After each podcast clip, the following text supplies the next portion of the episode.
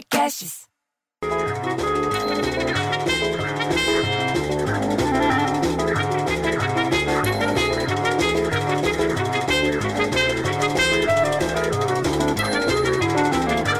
Porra, bicho, você viu que o isolamento vai ficar mais complicado ainda? Porque a Covid-19 saturou o sistema de saúde das capitais do país inteiro e está avançando para o interior do país.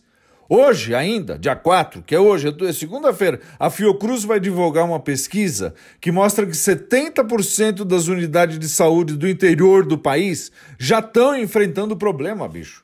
E o seu campus do edifício Samambaia, que nem tem nada que se meter no WhatsApp aqui do prédio, falou que a Prefeitura de São Paulo vai bloquear algumas vias públicas a partir dessa segunda-feira para estimular o isolamento social. É para ficar em casa, bicho. Quem que não está entendendo isso?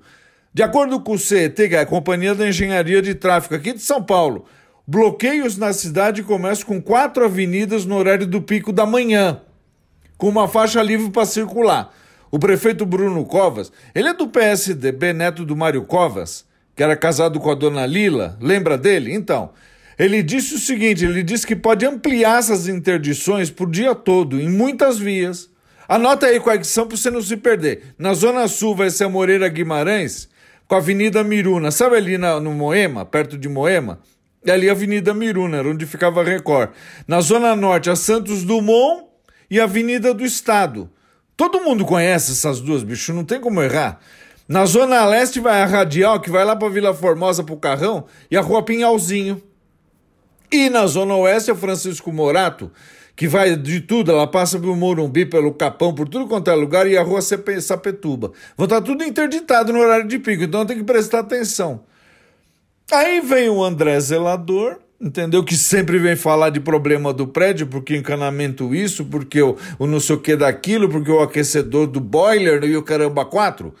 Mas pelo menos dessa vez ele veio com uma boa notícia para quem está desempregado, porque ele sabe que o meu cunhado está sem trabalhar, não por causa do desemprego, mas porque é vagabundo. Entendeu? Vive às custas da minha sogra. E para que ele se enfia lá em casa de vez em quando. Agora que o isolamento social ele sumiu, graças a Deus. Mas daí o André falou que pelo menos 91 concursos públicos estão com inscrição aberta nessa segunda-feira, hoje, dia 4, no país para preencher mais de 15.200 vagas. Cargo de todos quanto é nível de escolaridade, não importa. E por causa do coronavírus, vários processos seletivos foram até adiados, entendeu? Só no concurso da Polícia Militar do Paraná são oferecidos 2.400 vagas, bicho. Olha isso. O salário, olha, 4.263,67. Mas tem que correr, porque as, as inscrições terminam hoje. E na Prefeitura de Montenegro, lá em Rondônia, lá longe, o salário chega a R$ 9.200 para cargo de médico cirurgião.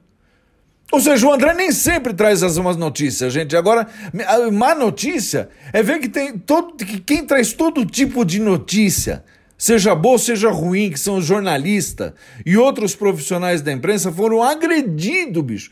Agrediram os caras durante a manifestação em Brasília com a, com a presença do presidente e tudo.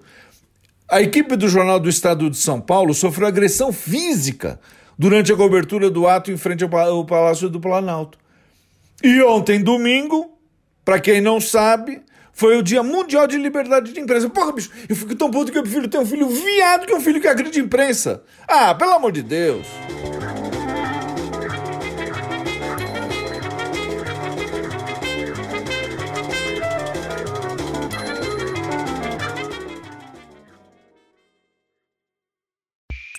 Esse podcast foi editado por Rafael Sales e Júlia Fávero.